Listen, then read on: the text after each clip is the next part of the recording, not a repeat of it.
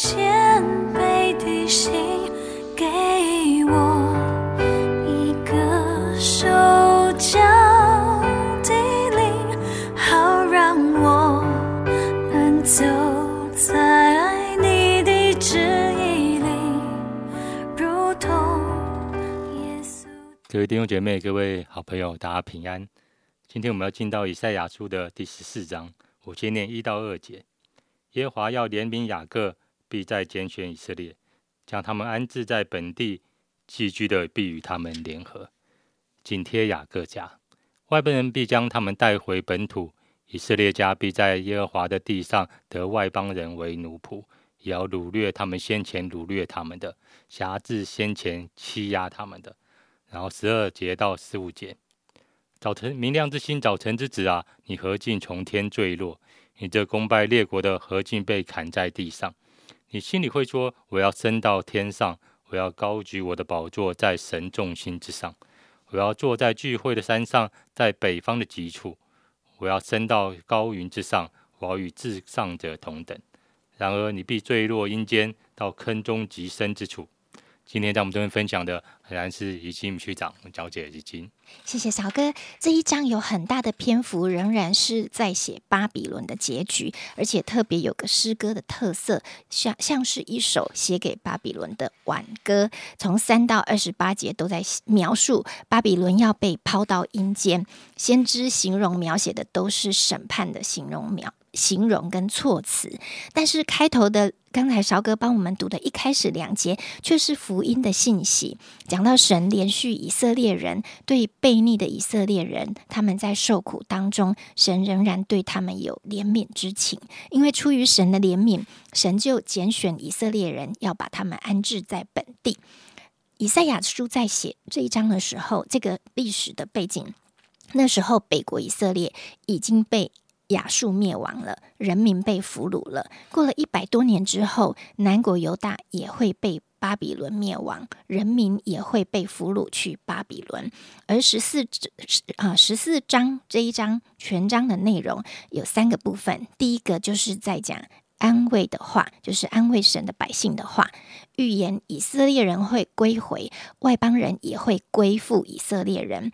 第二个内容是讲到巴比伦跟亚述都会失败，第三是在讲非利士人也会失败。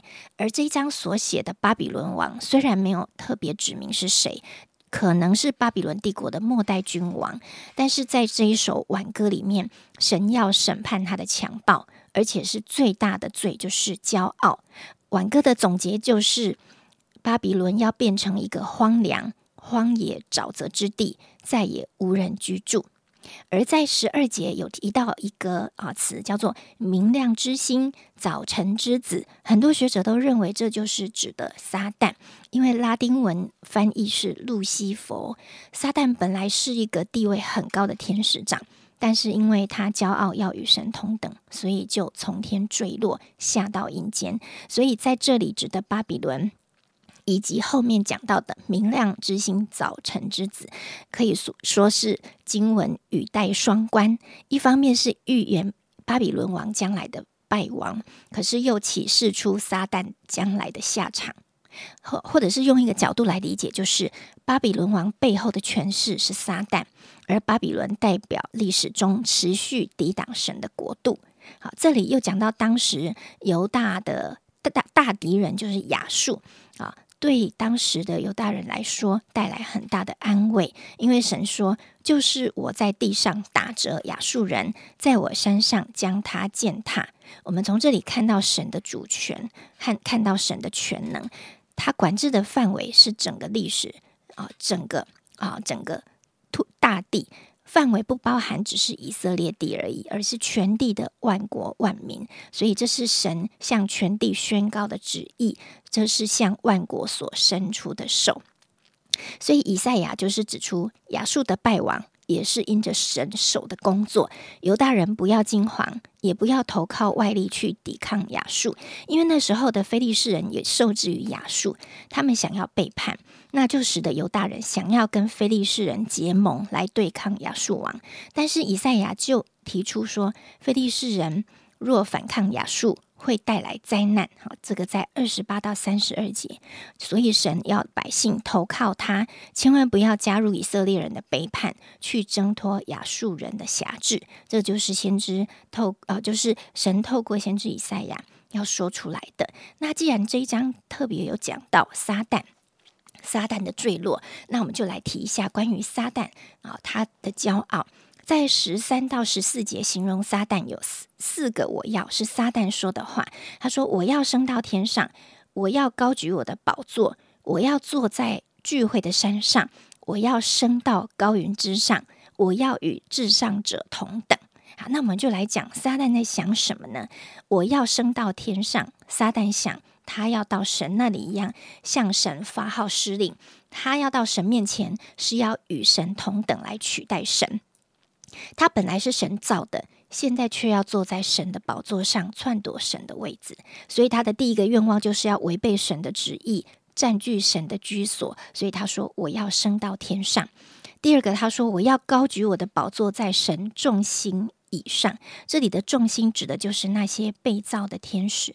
撒旦说：“我要高举我的宝座在神重心以上，就是要篡夺神掌管所有天使的王权。他要成为众天使唯一的主宰。他不要听命于造物者，他要众天使只把他当作神。”他不只想要做神，而且他要篡夺神才能有的权利。第三个，他说：“我要坐在聚会的山上，在北方的极处。”意思就是他想要控制整个宇宙万物的野心，他要管理所有受造之物，所有一切的事情。他不只要占领天堂做神，他要所有天使听命于他，他还要让宇宙中所有的受造物、受造物都在他的控制之下，臣服在他的权柄之下。最后一个撒旦说：“我要与至上者同等。”他也知道自己只是受造物，但是啊，他所拥有的只是被创造的生命，而不是永远的生命。他是有开始的，而神是无始无终的。好，他并不是神，一个受造物怎么可能像造物主一样呢？他怎么可能与至上者同等呢？但是因为他在神所造的万物中是最有智慧的，但是他并不是无所不知的，他不了解所有的一切，他是神所造的万物中最有权柄，但是他并不是无所不能的，所以他不可能与至上者同等。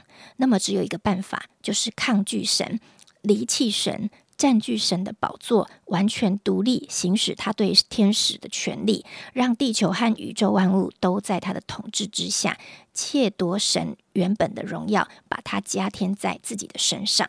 这就是撒旦在这里对自己的描述。那么是神是什么让他对权力和呃荣耀有这么巨大又这么难以理解的贪婪呢？在以西结书有一句话说：“你因心中。”高傲，你因美丽心中高傲，又因荣光败坏智慧。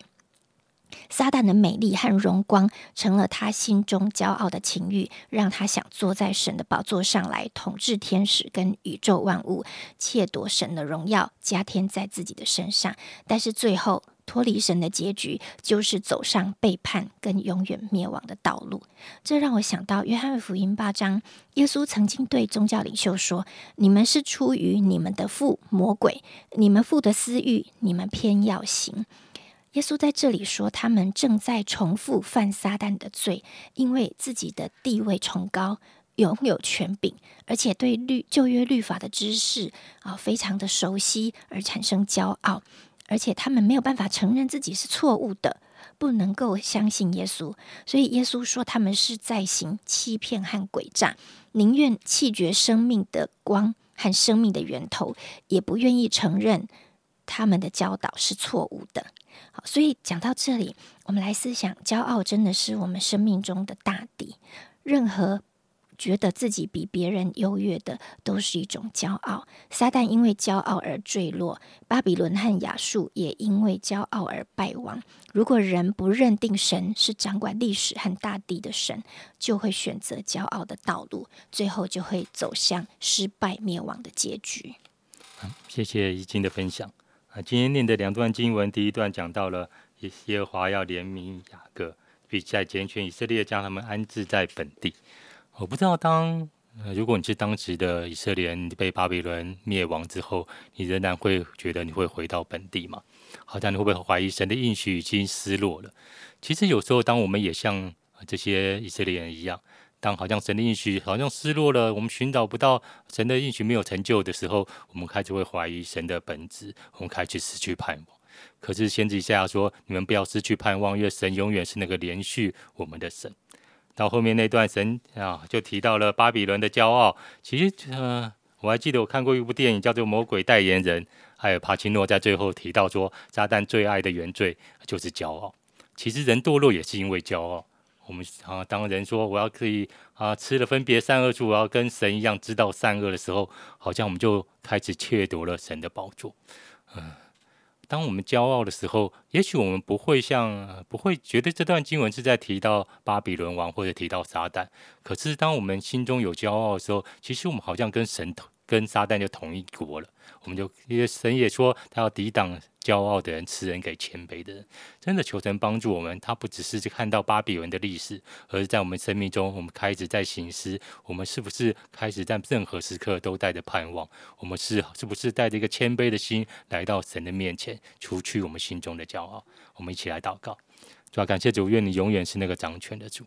主要感谢主，因为不管我们环境如何，你永远是连续我们，所以帮助我们永远带着盼望来到你的面前。因为你可以将那不可能是成为可能的，也帮助我们好像常常放手，把我们生命中一切的主权交给你。主要让我们心谦卑来到你的面前。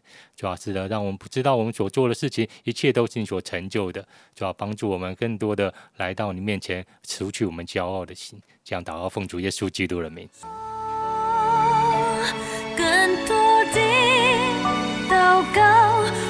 助我更深地依靠，淡淡相信你，深深记。